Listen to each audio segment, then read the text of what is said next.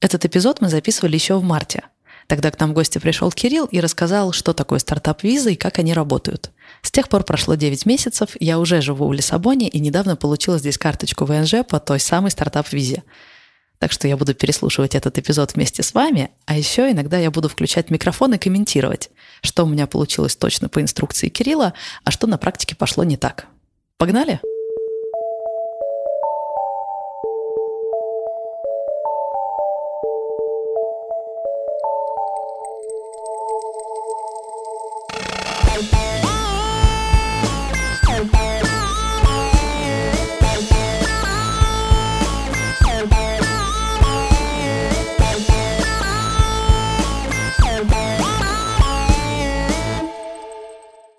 Привет! Это подкаст «Бизнес. Роботы. Мечты». Здесь мы говорим о том, как построить бизнес, который приносит деньги, славу и удовольствие.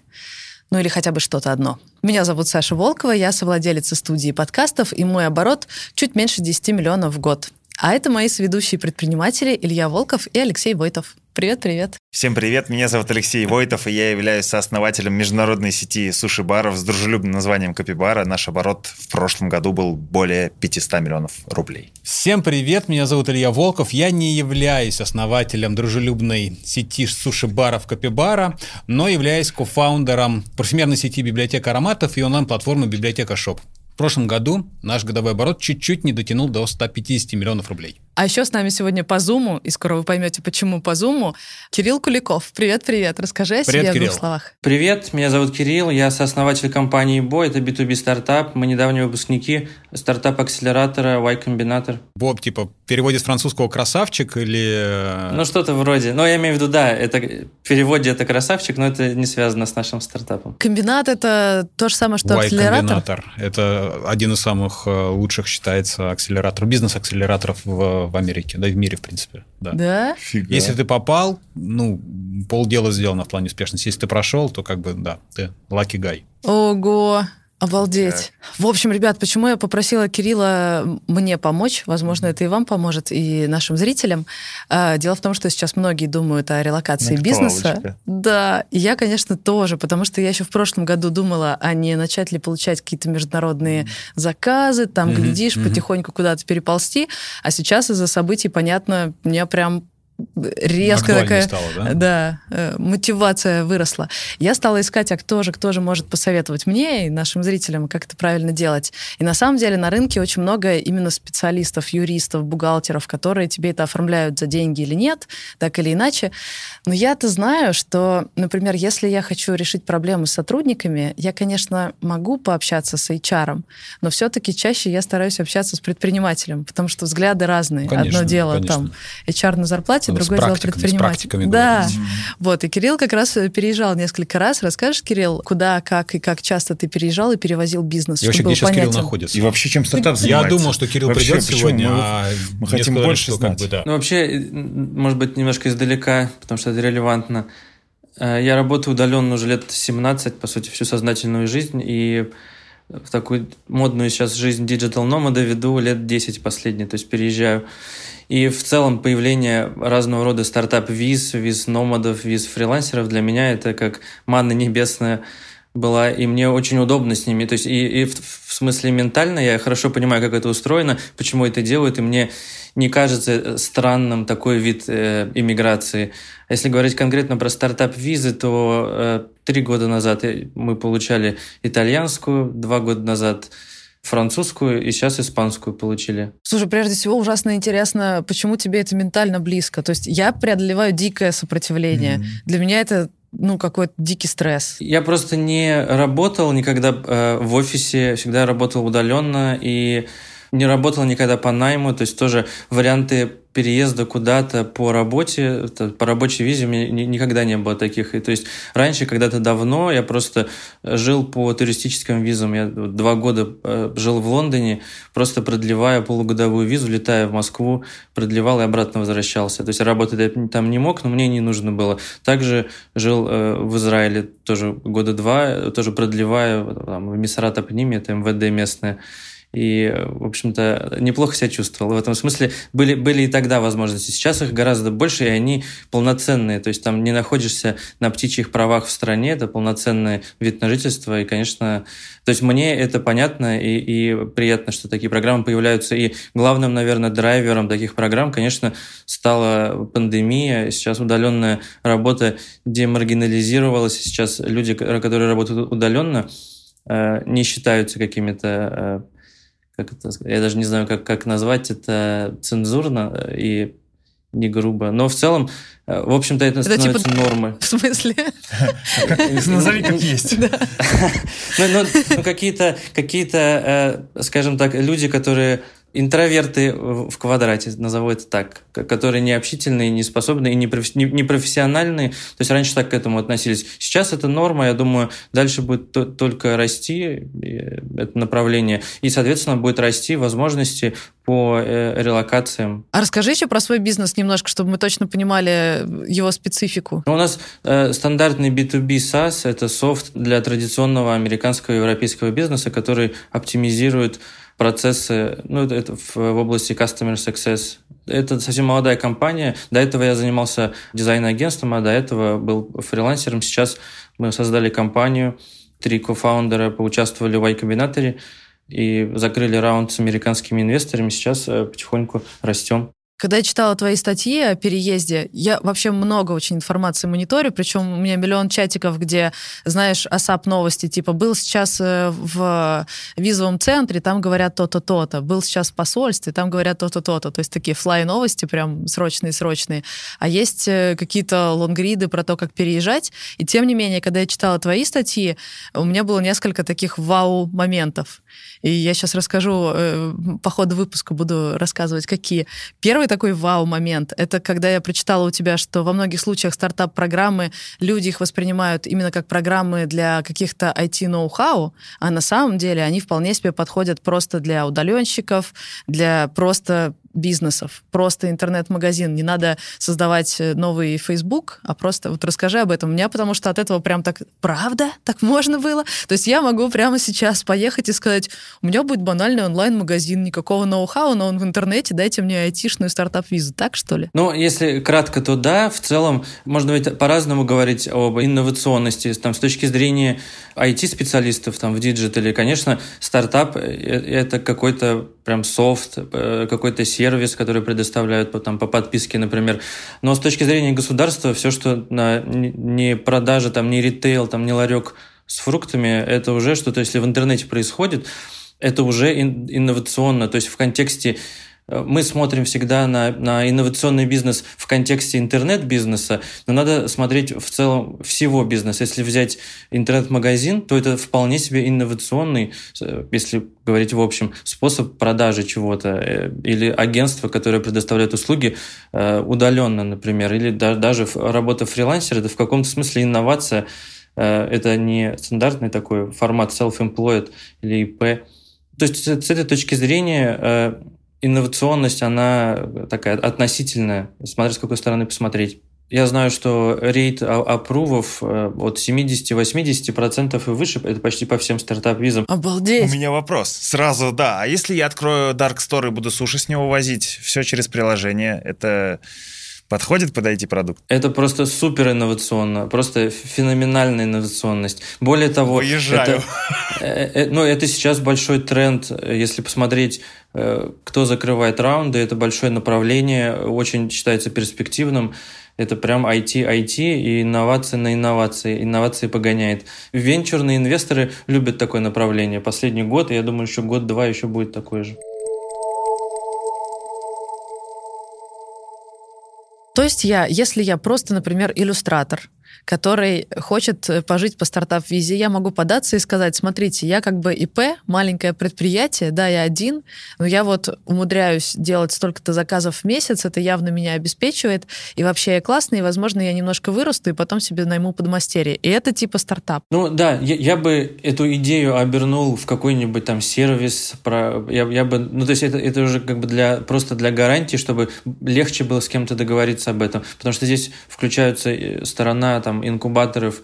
Можно обратиться к инкубатору, сказать, я занимаюсь иллюстрациями, такие-то успехи, такие-то клиенты, вот, вот мои обороты, или там просто как-то это все описать в общих чертах и сказать, что я хочу придумать какую-то идею, э, которая вот в моей сфере, я знаю, что у меня получится, и хочу с вами подумать. Ну, я знаю, знаю такие случаи, это как раз уровень, уровень инкубатора. Они говорят, да, типа, вот платная программа, приходите к нам, мы вас научим. Я с таким заходом да. бы точно постеснялась куда-то идти просто. Я бы подумала, что я настолько далека от того, чтобы называться стартапом, я бы даже, вообще, мне даже в голову бы не пришло идти в эту сторону, поэтому мне так взорвало мозг э, все, что Круто. я прочитала от тебя.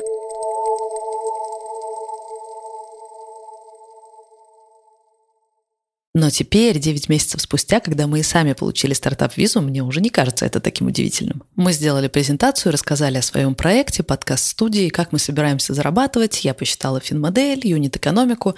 То, насколько детально мы все это проработали, можно узнать, если зайти в телеграм-канал «Заварили бизнес» и в поисковике набрать «Преза». Тогда вы увидите буквально ту презентацию, которую мы отправляли на стартап-визу. У нас ее приняли без вопросов, я поначалу подумала, что это такое везение, та самая магия 80%, что буквально все заявки принимают. Но потом я зашла в чатик стартапов и увидела, что очень многим отправляют дополнительные вопросы, отправляют на доработку, спрашивают про модели монетизации, всякие нюансы. Возможно, это связано с тем, что сейчас большой вал заявок, и комиссии стали более придирчивые. Не знаю. Но я еще узнала два инсайта. Чуть позже мы встретились с Ракель, сотрудницей нашего инкубатора, и она рассказала, почему они выбрали нас. Первый поинт, она сказала, что мы показались очень интересными на фоне других заявок, потому что мы не как другие стартаперы не делаем маркетплейсы и искусственный интеллект. Я-то думала, что это наоборот, э, что если ты э, замахиваешься на проект типа второго Амазона, то ты очень классный предприниматель, а мы всего лишь делаем медиакомпанию. Но оказалось, им было интересно, что вот мы контент-мейкеры. И второй поинт, они сказали, что была другая команда из Пакистана, которая подала очень похожую на нашу заявку. Разница была в том, что они, в отличие от нас, показали только идею. У них не было ни MVP, ни шоу-кейса, ни... Ну, в общем, нечего им было показать. А у нас уже был сайт, работающий прототип, в общем-то, целый бизнес в России. И сейчас я расскажу вам о партнере этого эпизода, потому что он как раз может помочь запустить что-то уже работающее –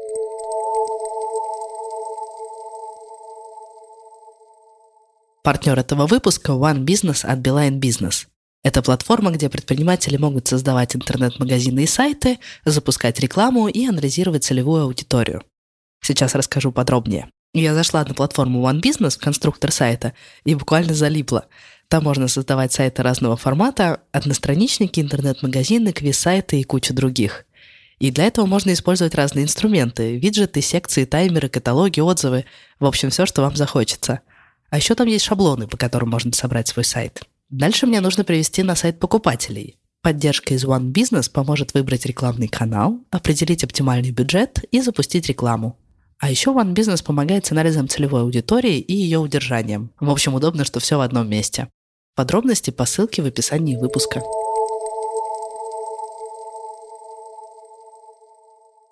Слушайте, Круто. объясните вообще вот там для дурака, как это выглядит? Вот я решил ехать по стартаперской визе Франции. Вот что мне делать уже завтра? Вот вообще, как это в принципе происходит? Про Францию. Там на сайте French Tech есть список акселераторов, инкубаторов, куда можно обратиться и сказать, просто в письме описать, у меня такая-то идея, я занимался тем-то, тем-то, вот такие-то у меня успехи в жизни, и хочу, хочу все это развивать, э, живя во Франции.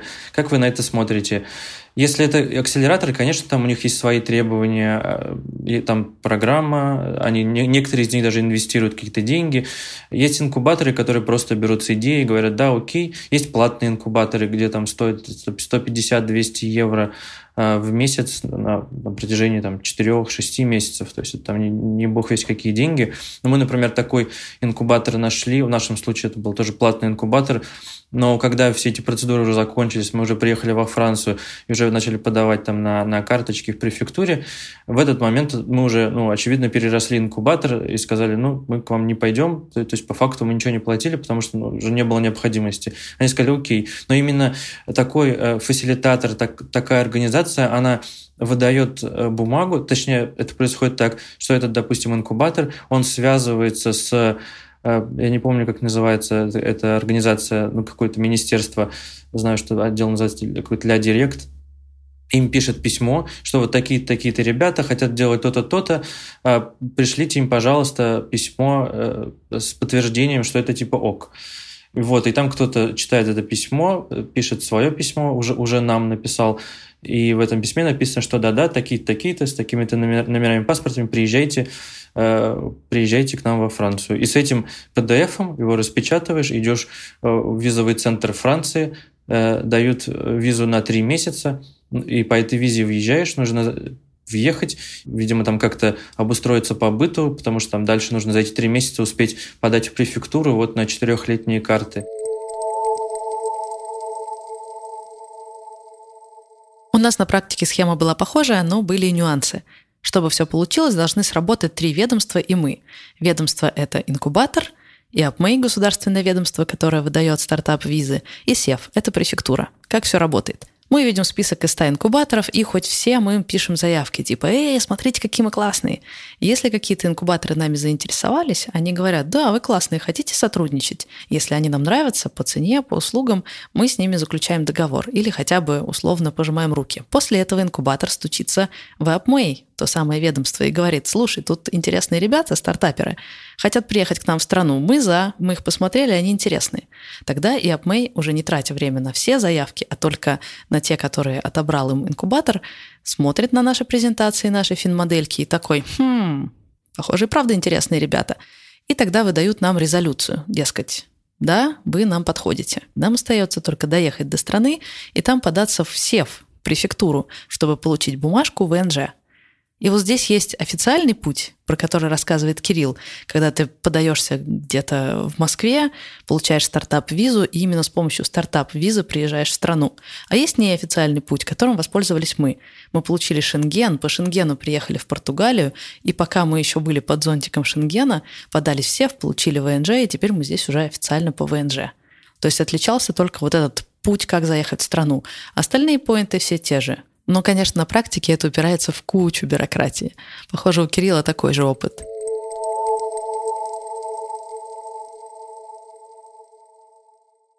Вот это уже включается большая миграционная машина французская бюрократическая, когда невозможно никак не дозвониться в префектуру, не, не написать письмо, они не отвечают. Если что-то бронировать, то это на 6-7 месяцев вперед. Но это конкретно очень нагруженная префектура Ниццы.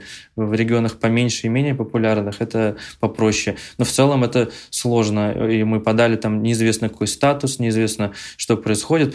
Мы написали в, э, во French Tech, сказали, что мы не знаем, что, что происходит и помогите нам. Нам выделили юриста, э, и она просто звонила в префектуру две недели, писала им письма, и в итоге э, все разрулила сама, и нам, нас просто пригласили в, в префектуру, вот вам карточки на 4 года, все, гуляйте. Ну, в, в целом, конечно, бюрократия, она есть бюрократия. И я бы, по крайней мере, я всегда смотрел на Европу, на западную, и тут явное отличие есть между только северной и южной. Все, что южные страны и южные регионы даже стран типа Франции, я бы сказал, что все очень сложно. И тут, кто хочет переехать, допустим, по стартап-визе, э, ну, я бы сильно очень отделял эти все модные стартап-визы и визы номадов от неповоротливых иммиграционных машин, потому что одно дело получить визу, все удаленно, все заапрувили онлайн, оплатили онлайн, но когда приезжаешь в страну, там оказывается, что надо идти префектуру ногами, отправлять по почте, потому что префектура очередь большая, потом неизвестно, когда получить уведомление там, о, том, что, о том, что пригласили. То есть вот эти все иммиграционные, конечно, ужасная бюрократия. Испания, Италия, Франция, все, все очень плохо плохо. Конечно, в России намного лучше в этом смысле. Но это я бы сказал, что это такая единовременная проблема. Ну, получил эти карточки или какую-то там медицинскую, медицинскую страховку тоже сложно во Франции. Это люди по году ждут эти, эти карточки, и какие-то там все время проблемы возникают. Но в целом это такие, мне кажется, просто мелочи жизни, которые ну, на мою жизнь, по крайней мере, так сильно не влияют, как иногда это в моменте это кажется.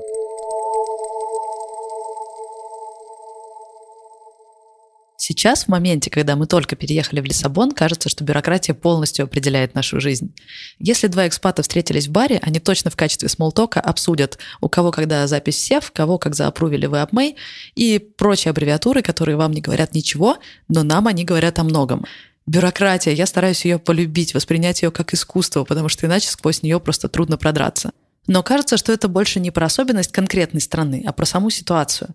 Скажем, представьте, что вы в России потеряли все свои документы. СНИЛС, ОМС, все дипломы. В общем, вы потеряли их все. Я уверена, вы тоже застрянете в бюрократии на неделю, а то и на месяцы. Вот мы ровно в такой же ситуации. Мы попали в новую страну, и нам нужен весь пакет документов целиком. Чего в системе не предусмотрено, так это то, что все эти бюрократические сущности иногда замыкаются в мертвую петлю. Например, попробуем арендовать квартиру без банковского счета – скорее всего, владелец жилья будет подозрительно относиться, если вы придете с мешком налички, так что вам нужен банковский счет. Но первое, что вас попросят в банке, это предъявить договор аренды, который подтверждает, что вы правда живете в Португалии. Ну как вы можете подписать арендный договор, если у вас нет банковского счета? Но и это все усугубляется тем, что сейчас огромный поток желающих переехать в Португалию. Например, в СЕФ – это такое ведомство, которое, когда у вас уже собраны все документы, формально подтверждает ваш ВНЖ. Так вот, в этот СЕФ записываются за несколько месяцев заранее – это ведомство получает десятки тысяч звонков каждый день, туда просто невозможно записаться. И с одной стороны, это усугубляет все проблемы, потому что мы находимся в толпе других желающих. С другой стороны, в этом есть преимущество, потому что любую бюрократическую проблему можно с кем-то обсудить. Буквально всегда у вас на расстоянии вытянутой руки есть человек, который уже распутывал эту мертвую петлю и знает, как это сделать. Так что в целом ничего невозможного.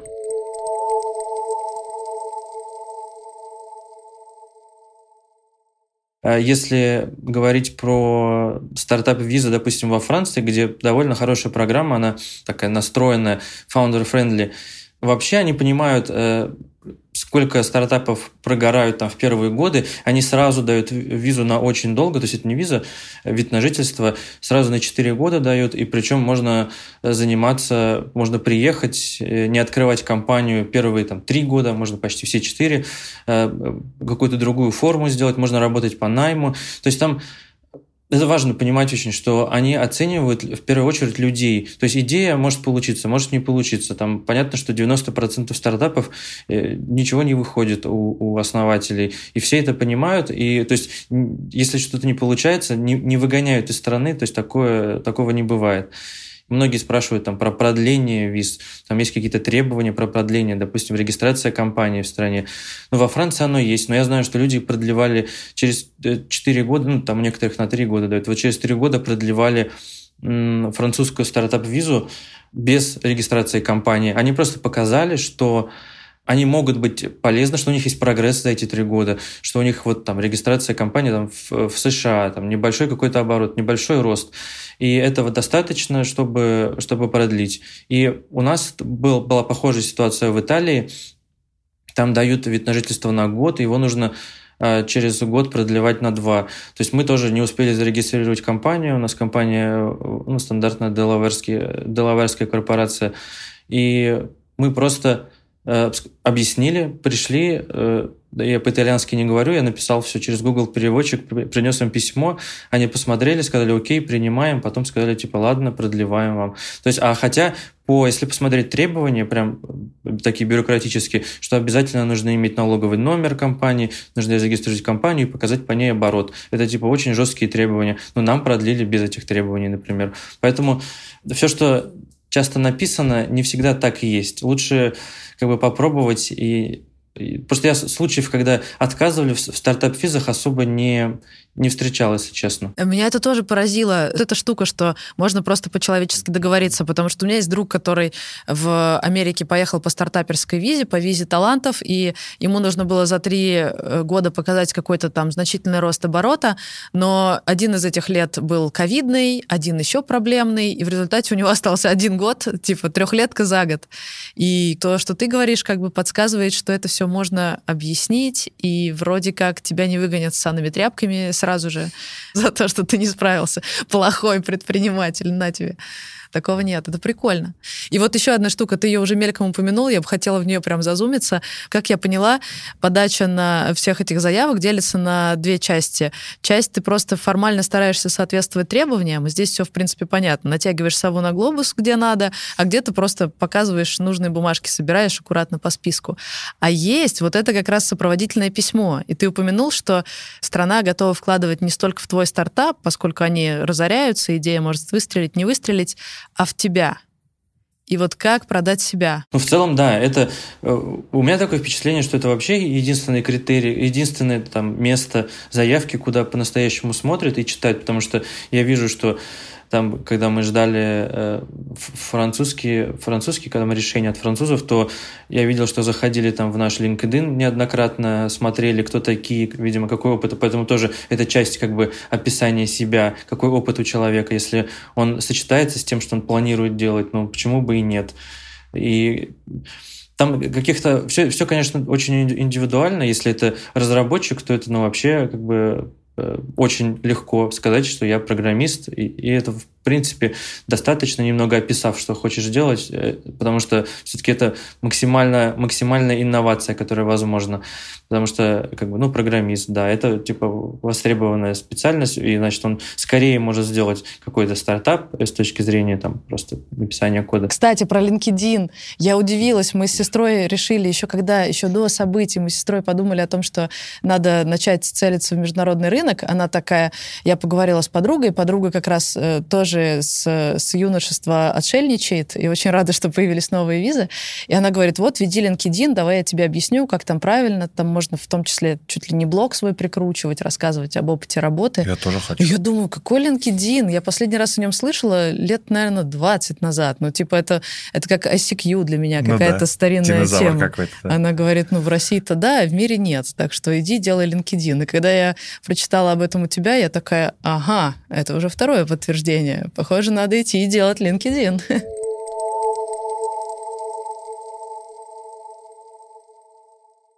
Если вам нужно и третье подтверждение, то скажу вот что.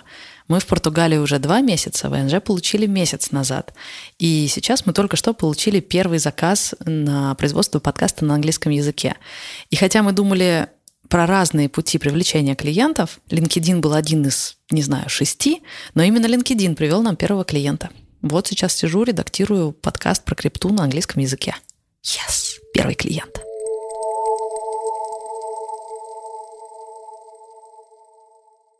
Что про продажу себя? Смотри, у тебя э, вот что было написано, что меня прям э, впечатлило.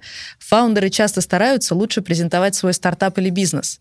А здесь э, и это большое заблуждение, потому что визы дают не стартапу, а людям, которые могут что-то сделать экономически клевое и талантливое. Я думаю, это немножко похоже на то, как презентовать, допустим, стартап молодой ранним инвесторам. То есть там вкладывают, они смотрят сначала ценность какой-то по рынку, будет ли он растущий, а второе, это уже смотрят уже кто такие и э, учились ли они в Гарвардах, это плюс большой, не учились, ну ладно, смотрим дальше, что, что там у них, ну, то есть там, там такие критерии, и дальше уже смотрят, так, что-то сделали, да, ну, может быть, и, и тут получится. И, в принципе, это похоже на резюме, по сути, да, как-то такое описательное, говорить о своих о своих результатах, которые, которые были в прошлом, больше, меньше писать о том, что, что сделать, больше говорить про то, что какая прекрасная Франция, как, я, как мне подходит хорошо здесь работать и, и какие возможности у меня для бизнеса во Франции и насколько я могу помогать французской экономике, что, допустим, если иллюстрации, то это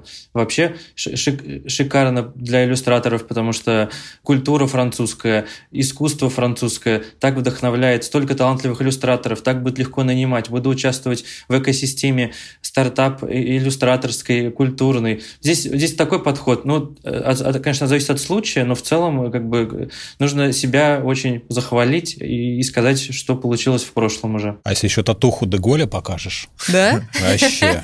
Слушай, я вспомнила этот кадр из «Блондинки в законе», где она поступала как раз на э, юридический факультет, но у нее не было никакого бэкграунда, поэтому она делала сопроводительное письмо, типа, вот я плыву в бассейне, вспоминаю с точностью, что было во вчерашнем сериале, и это показывает, как я классно запоминаю информацию, поэтому возьмите меня на юридический. Понятно. И то, что ты сейчас описываешь, мне кажется похожим Французов это. это называется «лише лизать задницу.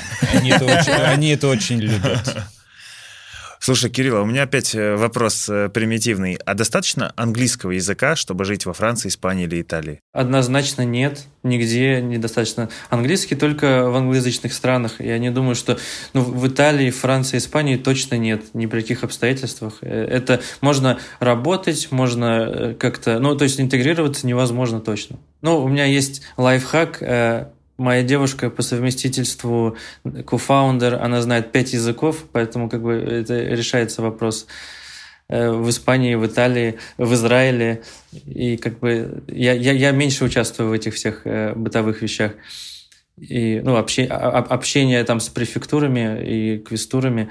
Вот, но в целом, конечно, нужно учить язык. Во-первых, это ну, не, не самый сложный навык, я бы так сказал. Тем более, если английский человек знает, то выучить испанский э, не самое сложное, итальянский тоже довольно простой. Ну, я, допустим, сейчас в Каталунии, и мы уже думаем, что каталонский, каталанский язык тоже как бы пригодился уже, потому что здесь все по-каталански. Когда говоришь по-каталански, на рынке цены в два раза дешевле, и, и как бы, ну, еще такое здесь есть, есть такие моменты.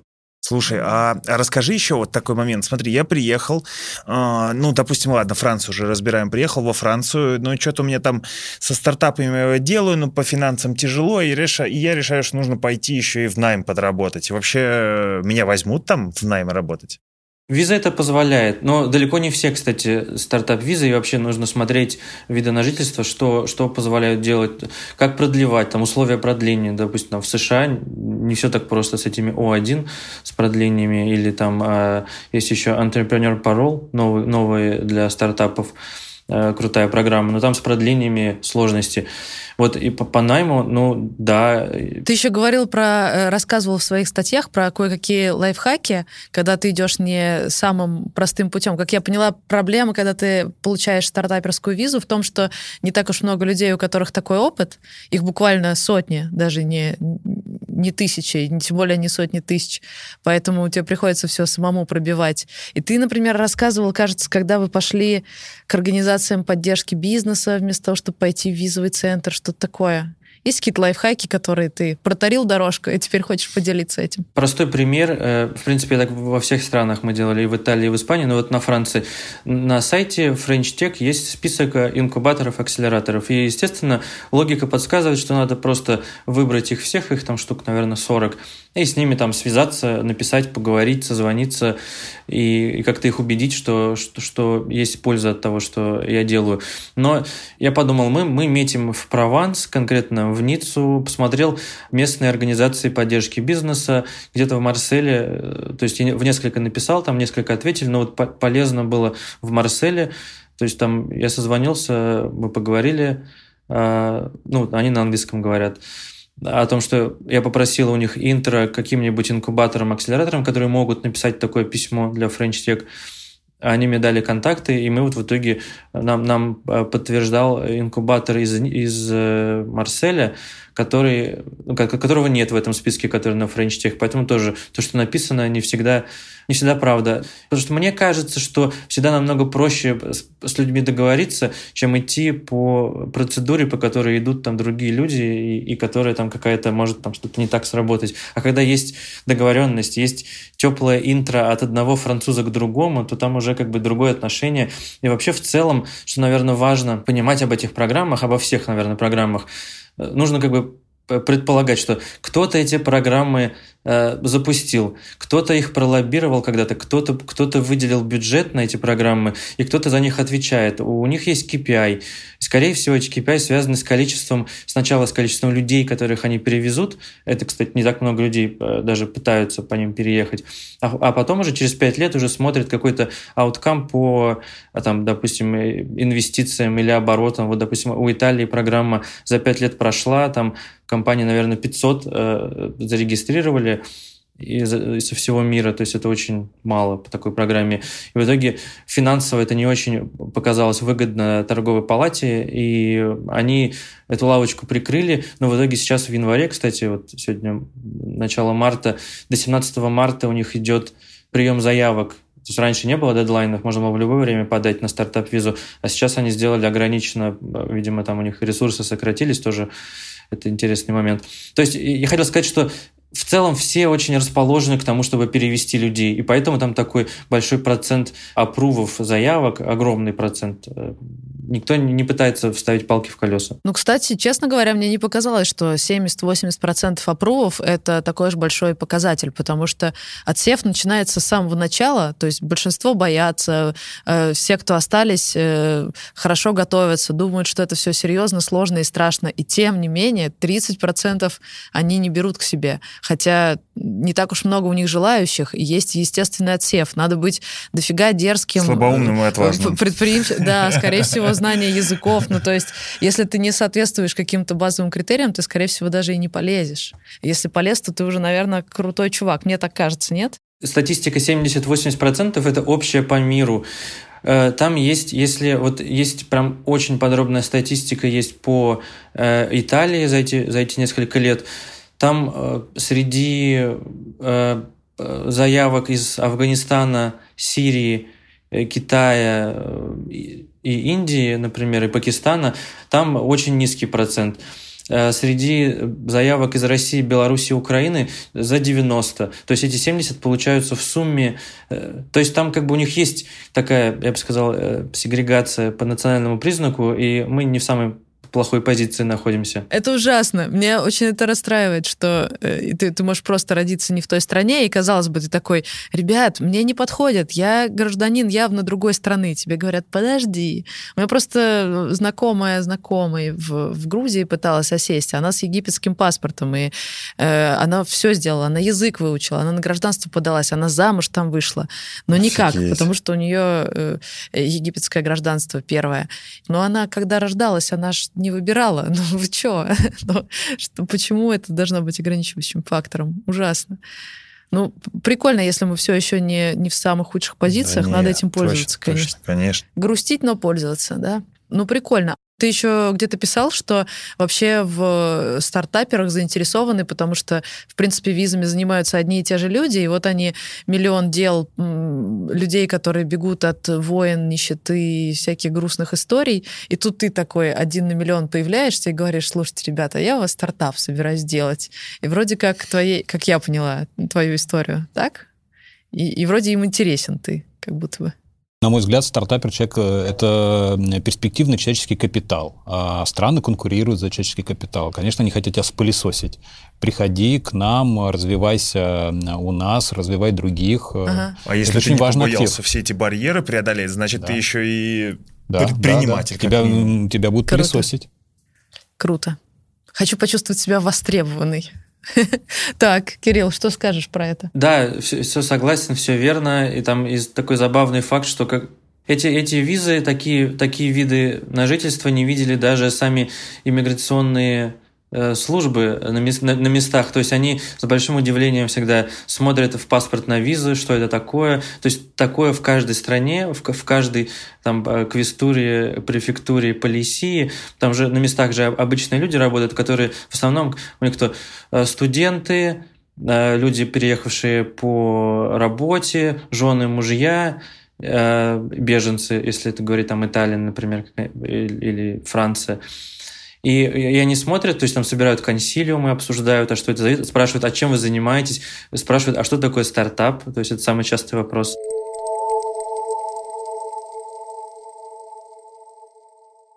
Как страну выбирать? О, а, сорвался язык. Да, время пришло об этом Куда поговорить. нам ехать? Потому Мы что собрались. я уже немножко поговорила с э, чуваками, кто переезжал в разные страны, в основном с э, чуваками, кто в Грузии осел. И у меня создалось впечатление, что главное, первое, основное вообще, чем надо интересоваться, это законы. Как раз все, что касается э, легализации тебя в стране. Потому что если тебе вайп не нравится, ну найдешь ты своих чуваков. Наверное, на всю страну хотя бы пару таких же, как ты, найдется. Если еда не нравится, ну, ну сходишь в Макдак, он интернациональный. А вот законы, они или в твою сторону, или нет. И второй фактор — погода. Ну, потому что солнце или есть, или нет. вот. А, ну, как будто бы все свелось к двум факторам. Но, может быть, я как-то пережестила. Может, факторов значительно больше. Ну, в, в целом, да, я согласен. И здесь вопрос возникает всегда, когда человек удаленно работает. И, конечно, я бы на первый план э, поставил фактор э, дохода и соотношение этого дохода с затратами в стране, потому что есть очень дорогие места, есть очень дешевые и приятные места для жизни. И в целом, как бы это, наверное, самый главный фактор, который может обеспечить Э, качество жизни высокое или не очень высокое. Вот и я бы на это смотрел. На скидку прикинуть, где подороже, Куда где ехать? подешевле. Да, какие-то конкретные примеры. Это сложный вопрос, который я, например, не знаю ответа. Больше 10 лет я переезжаю, иногда раз в месяц. Вот месяц назад мы были в Италии, два месяца назад мы были во Франции, сейчас мы в Испании. И я до сих пор не могу ответить. Там так сочетаются много факторов, и я бы сказал, что наверное, каждый должен лично для себя определить. У меня это э, точно Средиземноморье, тоже как раз из-за климата, потому что, ну, а зачем мерзнуть где-нибудь в Гамбурге, если можно жить э, на, на юге Франции там, или, или, или на юге Испании? Все-таки вот соотношение хотя бы куда точно не стоит. Типа, ребят, ну вот там вообще тяжко в этом плане будет, а вот здесь норм. Ну вот хотя бы такими понятиями. Всем интересно, и кто слушать будет тоже. Ну, и если прям... Э, Манхэттен, например, место, где слишком дорого и неоправданно, особенно если э, человеку не 20-25, то на Манхэттене жить, если при удаленной работе, было бы странно. Э, Израиль, если это Тель-Авив, то там э, ну, неоправданно высокие цены на, на жилье. Я там, правда, прожил два года, но это было такое решение, может быть, неправильно, что так долго мы там провели. Ну, вообще Северная Европа, естественно, тоже она довольно дорогая. Но опять же, если есть какие-то причины, которые перекрывают, которые дают качество жизни там, не из-за не из-за денег и перекрывают недостаток этот, ну, конечно, тогда хорошо и в Стокгольме, наверное, и, и в Амстердаме тоже хорошо будет. Вот. Но, опять же, я, я просто вижу такой тренд большой очень удаленных Э, работников, что, допустим, человек зарабатывает, ну, если мы будем там, точно говорить, допустим, там 2000 долларов, для Амстердама, ну, это очень тяжело жить на 2000 долларов. А где-нибудь в Лигурии это отлично. Или, или, или в Испании, ну, где-нибудь там, там западнее Валенсии. А Лигурия это, это где? Нормальный Извини. доход. Лигурия – это Ита- Италия, Сан-Ремо, возле Генуи, там прекрасные города. Там э, отлично все и очень дешево, море, горы рядом. И, и, и, ну, да, это, наверное, слишком такой общий, общий вопрос, и каждый для себя определяет. М- могу только, только точно сказать одно, что уверенным в выборе быть никогда нельзя, потому что хорошо там, где нас нет, и мы выбираем, когда одно место, и все время думаем о том, что, блин, ну, можно было в том пожить, может быть, там лучше. Поэтому ты и ездишь лучше так много? хорошего да? Да, но здесь уже, наверное, сейчас мы в Европе э, осели в Барселоне уже, наверное, уже наверняка, хотя так говорил тоже про Ниццу. Но но сейчас уже очевидно, что, например, э, из-за бизнеса мы поедем э, в США, наверное, в конце года и в следующем году на какое-то время, потому что там после нашего фандрейзинга э, в этом году а, оказалось очевидно, что намного легче он бы закончился, если бы мы были в США, там, в Калифорнии. То есть ради такого дела, но ну, ради э, закрыть раунд можно поехать и в США. А, ты еще прикольный лайфхак написал где-то о том, что прикольно жить там, где дети богатых родителей и обеспеченные пенсионеры. Это что такое? Вот это единственный объективный фактор, который можно рассматривать. Ни один обеспеченный пенсионер пенсионер европейский не поедет в Делавер, не поедет в Бостон, не поедет в Калифорнию, не поедет в Стокгольм, не поедет в Осло. Даже если у него там... Э, потому что человек уже, когда обеспеченный, взрослый, все сделал, и уже нет столько амбиций, нет столько мотивации, а, а есть желание по-настоящему наслаждаться жизнью, и в принципе, это похоже на мировоззрение удаленных работников, потому что у них работа там часто не связана с, с местом жительства. Если тут критерий отпадает, что вот, может, вот есть работа хорошая в Лондоне, и я поработаю в Лондоне, а потом уеду куда-нибудь в Испанию, то в целом э, можно смотреть там, где есть много э, обеспеченных пенсионеров, потому что это всегда работает, особенно если каких-нибудь американцев, а, а, ну, особенно если в Европе. А как их как понять, что они там есть? То есть как разведку провести? Просто глазами? Пожить, да. Не, ну, не знаю, можно, наверное, по группам. Есть, есть группы такие, наверное, какие-нибудь в Фейсбуке. Может, что-то еще такое есть. Форумы. Хорошие у залезть. нас, да, такие, эти самые, э, как сказать, э, столбы, фундамент, да, пенсионеры, э, море, горы. Там еще, знаешь, какой был лайфхак прикольный? Там, где посольство сосредоточено, если ищешь уже Так. регион в конкретной стране, потому что там, Третий оказывается, я правильно поняла, что там есть какие-то требования инфраструктурные к посольствам, поэтому если ты живешь в районе, где рядом посольство, то, скорее всего, ты всем обеспечен. Ну, здесь, здесь таких два момента про место. Во-первых, так масштабно это страны, ну, очевидно, э, мне очевидно, по крайней мере, что самые интересные страны, самые культурно богатые, точнее, не страны, а регионы в странах, это те, которые приграничные, ну, это видно прям сплошь и рядом, это такое абсолютно объективное, мне кажется, качество страны, потому что да, даже в России, э, центральная Россия, ну, я вот родом, я поэтому могу смело говорить, я родом из Уфы, поэтому я смело могу говорить про такие города. А э- эти города гораздо менее интереснее, чем, допустим, которые приграничные, западные, или приграничные там какой-нибудь Владивосток, или Калининград, или, ну, Питер отдельно идет. И, ну, и то же самое в Испании, Каталуния, это, ну, несравнимо другая. э, Вся Испания примерно похожа, Каталуния другая. А какая-нибудь э, в, э, Доломиты, э, там регион Южный Тироль э, в Италии, это уже там и, и влияние немцев, австрийцев, итальянцев, все вместе. Ну, то есть, когда смесь такая, ну и, и, конечно, Бали, почему так любят Бали, а настолько индифферентны все к Индонезии, к остальной? Ну, потому что Бали, там смешение религий, там интересные традиции, их там, их, их там такая красота и приятность, их скульптуры, там любовь кофе на уровне там, Москвы и Питера, у них уровень кофе, что абсолютно, мне кажется, невероятно в таком месте. Это тоже следствие того, что так, такая смесь культур.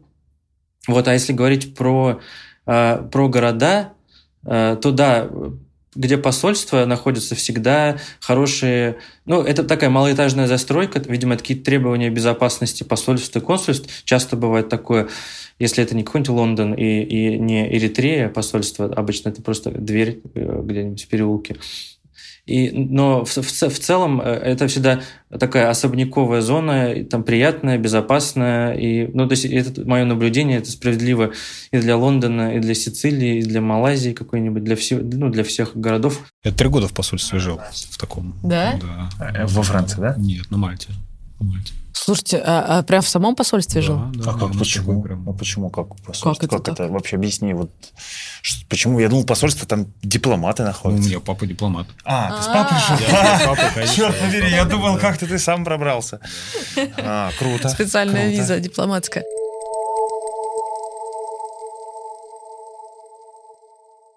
Странно рассказывать вам об этом сейчас, потому что прямо сейчас я сижу, завернувшись в пушистый пледик, и мне все равно холодно, потому что в Португалии нету центрального отопления. И хотя здесь теплые зимы, но как теплые? Если у тебя квартира вообще не отапливается, это холодно, а электричество стоит дорого, потому что энергетический кризис. Так что я уже привыкла спать в одежде, у меня специальная теплая пижамка. Это то удовольствие, которого я не ожидала от теплой страны. Но про этот нюанс мы узнали только когда приехали, а на берегу, чтобы выбрать страну, мы составили Google табличку. Но туда попали только те страны, которые в последние годы активно вкладывались в развитие стартап-программ. Ну просто потому что зачем мне идти непроторенным путем, если можно выбрать ту страну, которая уже вкладывается в то, чтобы мне было хорошо и удобно по этой стартап-программе переехать. Плюс это должны были быть страны с хорошим климатом, невысокими ценами на жизнь, потому что я не знала, как быстро мы начнем много зарабатывать.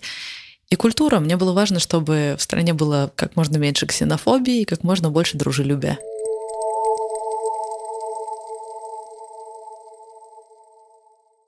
А про культуру мы же уже начали немножко надкусывать эту штуку. Я смотрю, э, Илья немножко скептичен к э, французам, дескать, они такие снобы.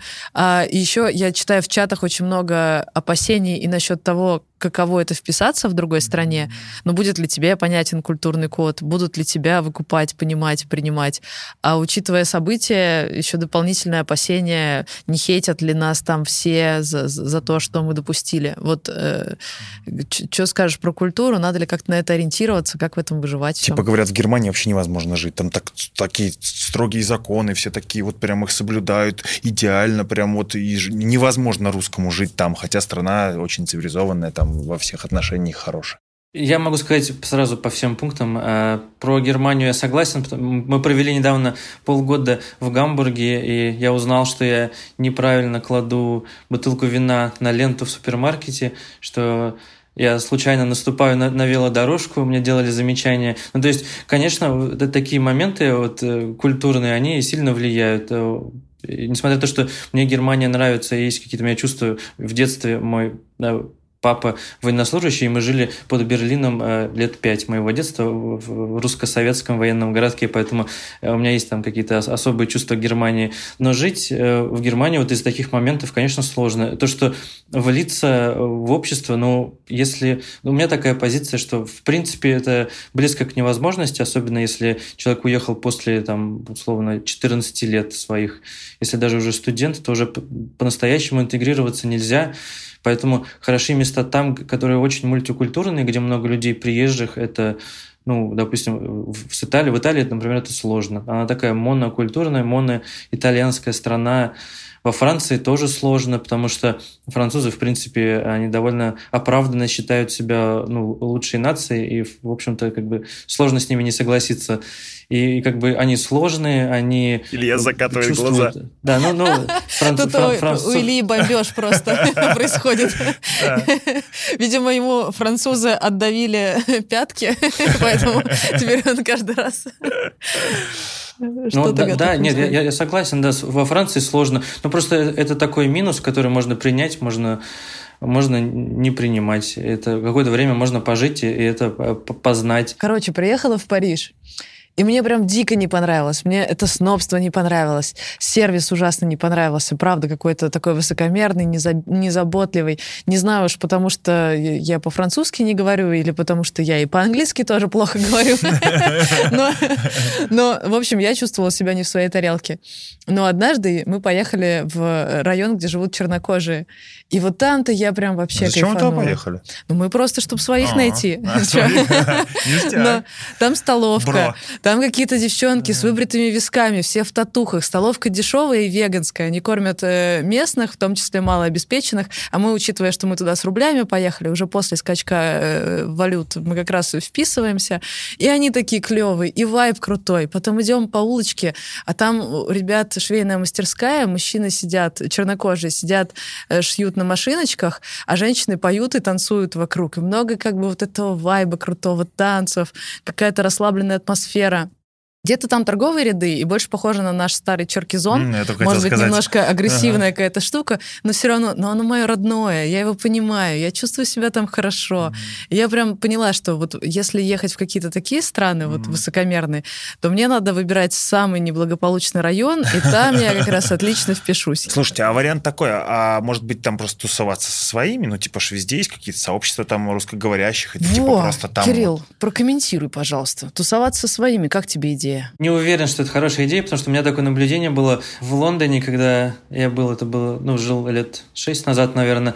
Там была такая история, как-то мы, э, как-то я стал в компаниях э, русскоязычных тусоваться, и я очень сильно удивлялся, что там все фанатеют от «Осторожно, модерн» и включают YouTube, все смотрят любого возраста, и русские, русскоязычные, я бы так сказал. И я думал, довольно, довольно странно. И потом я стал замечать, что в целом, э, когда уезжаешь из, из своего, своей культуры, э, культурный код, и когда не соприкасается с, тем развитием, которое происходит, допустим, если мы русскоязычные русские, то с русской культурой, то немножко, немножко начинают, начинаешь отставать и остаешься немножко в том времени. Это, ну, самый, наверное, яркий пример в мире – это Брайтон-Бич, наверное, самый-самый яркий.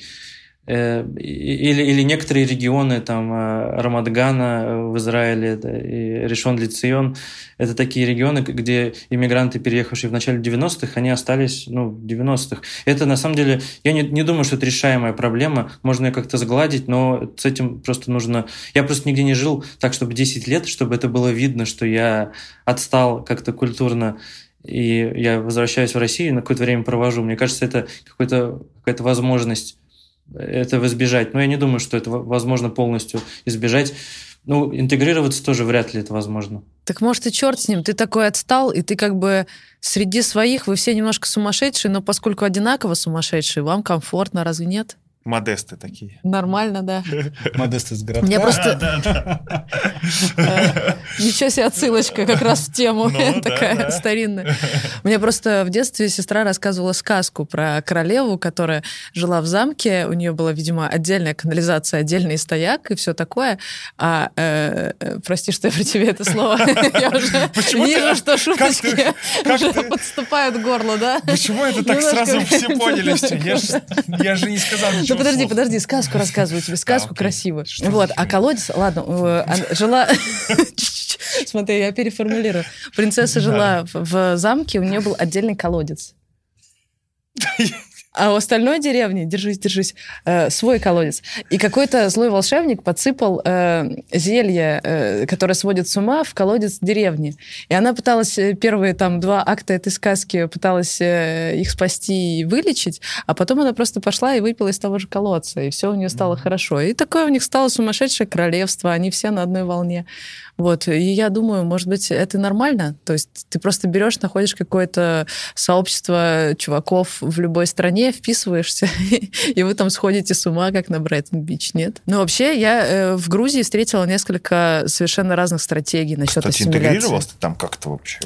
Вот в том-то и дело, что удивительно, что, например, э, встретила девчонку, как раз которая э, тоже давно уже стала цифровым отшельником, фрилансить и жить в разных странах, и она принципиально э, старается интегрироваться именно экспатов разных стран. Мы Новый год отмечали с австралийцем, в общем, забыла, кто, в общем, все из разных стран. И для нее это принципиально, она прям тратит силы, чтобы собрать вокруг себя сообщество э, разноязычных людей, чтобы оставаться именно гражданином мира. Вот э, для нее это важно. А С одним парнем он уехал вообще в лес строить свой бизнес там, и он прям говорит, я ассимилироваться не собираюсь. Я для грузин всегда буду гостем. Да, они э, всегда дружелюбные, говорят, здравствуйте, гости дорогие, но именно имея в виду, что ты гость, они тебе об этом напоминают. Да, дружелюбно, но напоминают. Поэтому он такой, я просто своих ребят перевез сюда, и вот я с ними общаюсь. а интегрироваться не собираюсь. Кто-то пытается прям культуру изучать. Один мой друг, кто в Латинскую Америку переезжал несколько лет назад, он прям старался вникнуть в какие-то их... э, Я помню, как он обрадовался, когда увидел, что у них тоже есть под раковиной пакет с пакетами. Он такой, господи, наконец-то есть какая-то штука, которая нас объединяет. Да.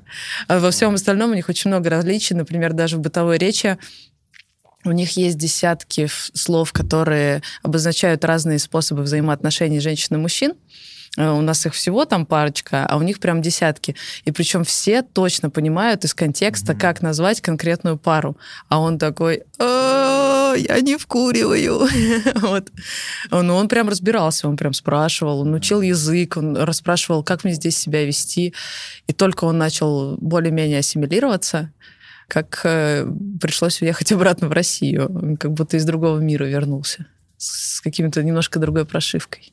В Уругвае, по-моему, он э, говорит, у людей всегда с собой матешница, сам чай, термос с кипяточком и стульчик, чтобы всегда можно было сесть посреди улицы или где-то там на остановке, неважно где, Звучит классно. и релакснуть. Чаечек насыпал, кипяточком заварил, подождал, пока заварится, сидишь, пьешь, никуда не торопишься. Для детей продают детские комплекты такие, Офигеть. чтобы дети Офигеть, тоже ничего могли себе. реласнуть. Да, так что это, конечно, очень хочется даже понять, что с твоими мозгами вообще произойдет, когда ты себя окунешь в какое-то другое культурное окружение.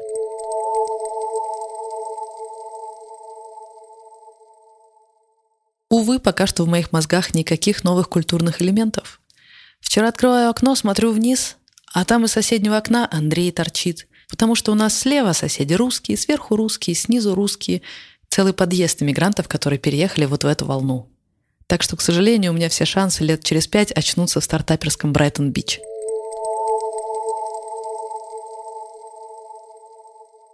Еще про рынок хотела расспросить. Меня что насторожило, я совершенно не понимаю, как изучать рынок конкретной страны, потому что я начала приглядываться к Португалии из-за того, что у них крутая э, стартап-виза, и причем рынок труда у них не очень клевый, там именно в качестве работника туда ехать смысла нет, а э, стартап-виза даже выгоднее, наверное, в стране, Чем где низкие крутая? зарплаты.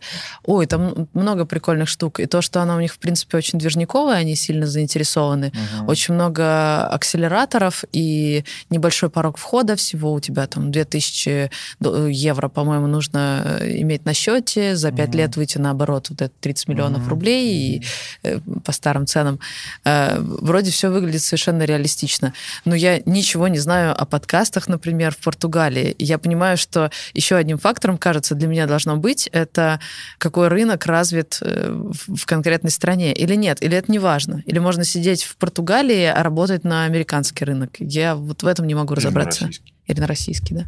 Э, У меня так, такой э, взгляд на это, что я занимался ну, когда-то разработкой э, сайтов давным-давно, потом дизайном, потом стартапами, дизайн-агентство было и так далее. И все равно, если речь про удаленную работу, так или иначе получится, что желательно работать на американский рынок, потому что просто там больше денег, и это реалии жизни, что по-другому никак не получается. Не получается работать на Германию, даже на какую-нибудь богатую, на Францию. Если речь про какую-то глобальную услугу, глобальный сервис, что-то такое, которое не привязано к э, культурному коду, к языку, э, ну, подкасты, понятно, привязаны, наверное, Э, в этом случае, наверное, нерелевантно. Но в целом, если говорить про удаленных работников, вот пример с иллюстратором очень хороший, потому что э, у меня было агентство и нанимал много иллюстраторов.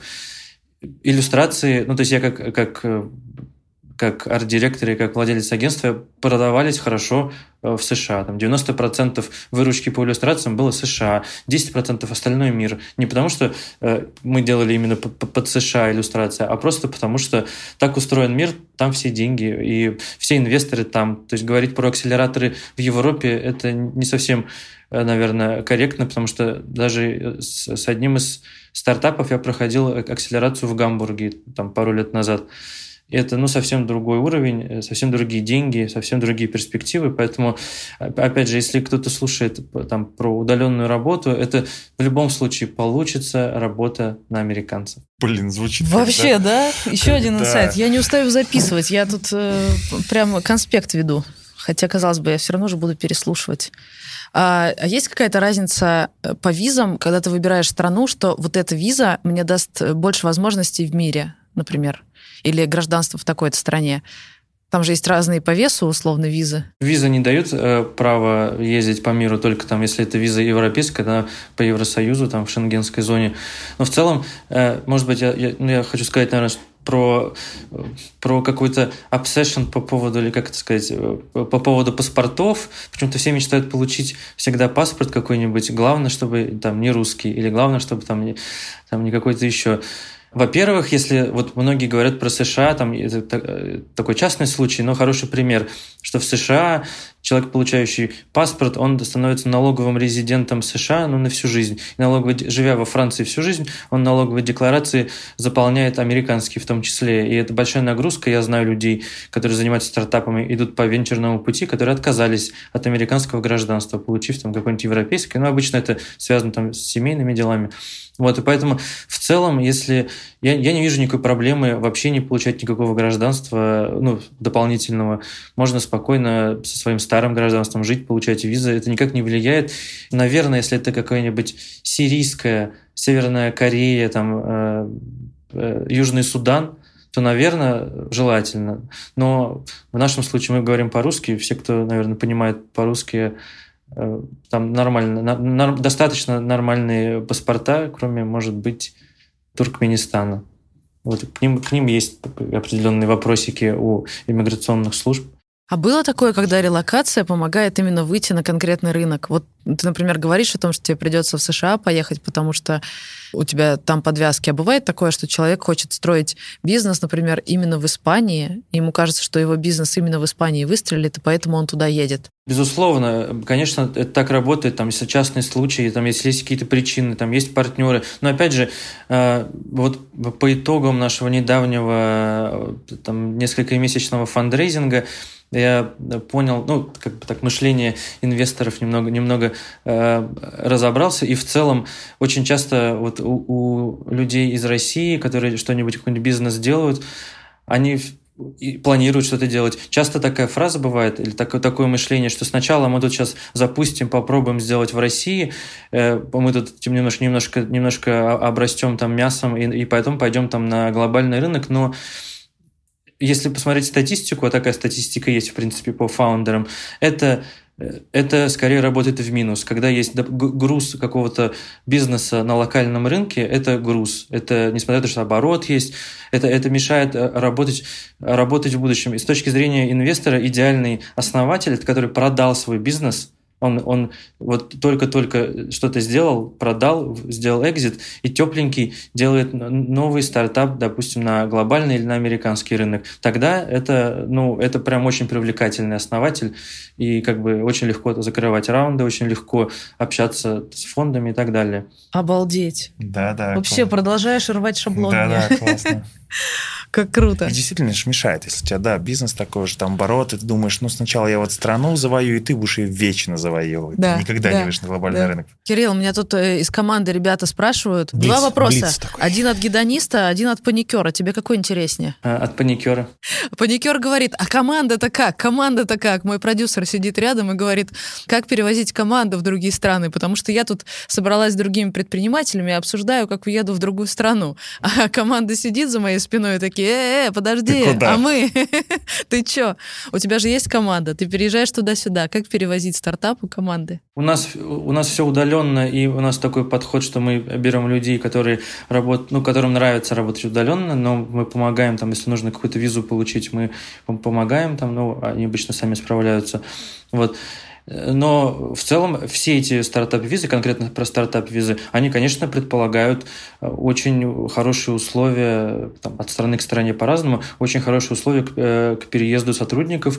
То есть там вот эти, как, как в России есть э, социальные налоги, я не знаю, как это называется, в России, которые доплачивать должен работодатель, там, там либо они минимальные, либо, может быть, даже равны нулю. Во многих странах есть льготы там, на несколько лет. Такое и во Франции есть. Там легко перевести по такой же визе, то есть приехать, ну там для этого нужно, конечно, компанию зарегистрировать, очевидно, во Франции, да. И, ну и, в общем-то, они очень дружелюбны, конечно, к сотрудникам, потому что, ну, это мне кажется, естественное продолжение стартапа виза. Окей, и вопрос от э, гедониста. А правда, что там везде в Европе гораздо хуже все с доставками, комфортом в этом смысле, что ты приезжаешь и такси вызвать сложнее, получить доставку Сервисом самоката. Жизни. Сервис жизни, да. Вот типа шоколадка за 15 минут. Ну, это касается, мне кажется, в принципе, их восприятия, и э, американского особенно, но это и в Западной Европе видно, что в целом не требуется такой большой сервис, то есть там такая кривая, если, если там э, корреляция между качеством сервиса и удовлетворенностью, она в какой-то момент у европейца заканчивается и не растет удовлетворенность от качества сервиса в России, наверное, очевидно по-другому, потому что высочайший уровень услуг этих, он показывает, что там по-другому это работает. Но это скорее от людей зависит, что в России... Ну, ну да, в Европе все плохо, но это не означает, из того, что я точно знаю, это что, что э, все э, русские специалисты по маникюру, наращиванию, э, и все в сфере красоты, приезжая в Европу, особенно в Южную, они просто здесь, у них нет отбоя от клиентов клиентов и клиенток, потому что это прям вообще просто топ востребованности. Насчет доставок я не знаю, но это просто такое, на бытовом уровне это видно. Ничего себе, вот это тоже инсайт. Класс. Офигеть, то есть ты получаешь эту профессию. Берешь Альберта, он педикюр, ты маникюр. И все. Не, я реснички буду делать. Вы успешные вообще. А меня просто возьмите охранником в салон. Не, но это же правда круто. Если ты боишься, что ты вообще не справишься, и что тебе правда придется идти на работу, потому что у нас а просто... фитнес-инструкторы нужны, если что. Конечно. Мне кажется, да. Короче, выводы. Что я забираю с собой? Во-первых, для того, чтобы поехать по стартап-визе, совершенно не обязательно делать что-то супер инновационное, отправлять ракеты в космос или придумать какую-то супер ноу-хау идею. Просто делаешь что-то годное в интернете, и это совершенно окей. Важно, как ты это завернешь. Да, мы поняли, что не, недостаточно сказать «я фрилансер-иллюстратор», надо сказать «я сервис по производству иллюстраций», хотя, по сути, то и есть. Более того, ты можешь даже толком бизнес не делать, а просто быть одиночкой или там, не знаю, с другом, и вот вы создаете сервис по производству иллюстраций, и это тоже вполне может получить одобрение в качестве стартапа на стартап-визу. А, инкубаторы твои друзья, еще один лернинг, офигеть, что ты к ним приходишь приходишь просто с какими-то абстрактными размышлениями, типа, ребят, я вот, вот хочу иллюстрации продавать, как бы мне с этим податься, и они помогают тебе это докручивать, и они тебе палки в колеса не вставляют, наоборот, помогают тебе получить твою стартап-визу. Продаешь ты в основном не свой стартап и свою идею, а себя, какой ты, насколько ты талантливый, подающий надежды, и как ты мыслишь, и насколько ты э, хочешь быть полезным для страны, куда едешь, насколько ты э, классно в нее интегрируешься, насколько ты ее любишь. Э, Все это нужно описывать в сопроводительном письме.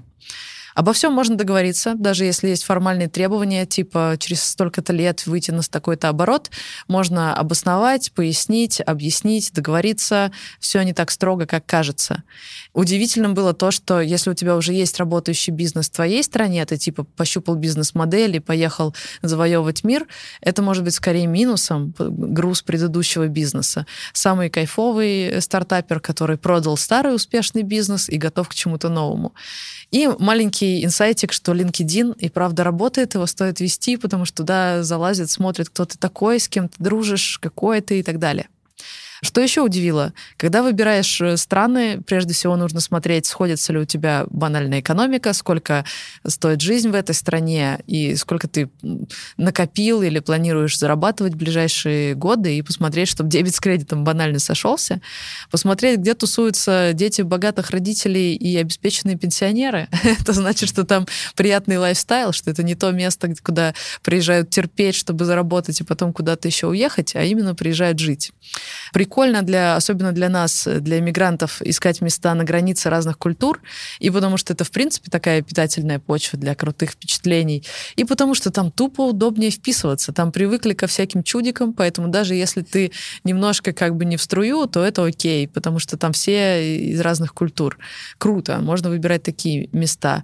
И еще один инсайт, взрывающий мозг, что паспорт, не обязательно э, там ВНЖ гражданство, тем более это может быть даже недостатком, если речь о США с его налогами. Вполне нормально постоянно обновлять свои стартаперские визы, переезжать с места на место с российским паспортом. Мы не в черном списке. И э, про блок про рынки, э, где бы ты ни работал, если это какой-то айтишный стартап, в итоге ты все равно работаешь на США, ты можешь быть в любой стране, но, скорее всего, твои самые сочные контракты будут на американский рынок, и можно сразу это закладывать.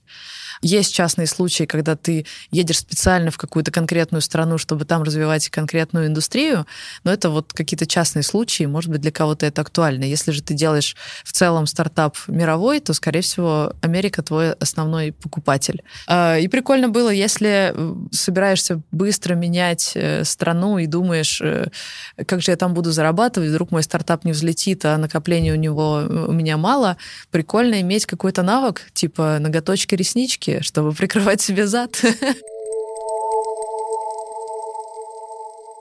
Это был подкаст «Бизнес. Роботы. Мечты». Вместе со мной его вели предприниматели Илья Волков, Алексей Войтов, а по Зуму с нами был Кирилл Куликов. Над выпуском работали шоураннер Альберт Ольховиков, редактор Дарья Чучалова и звукорежиссер Михаил Васильев.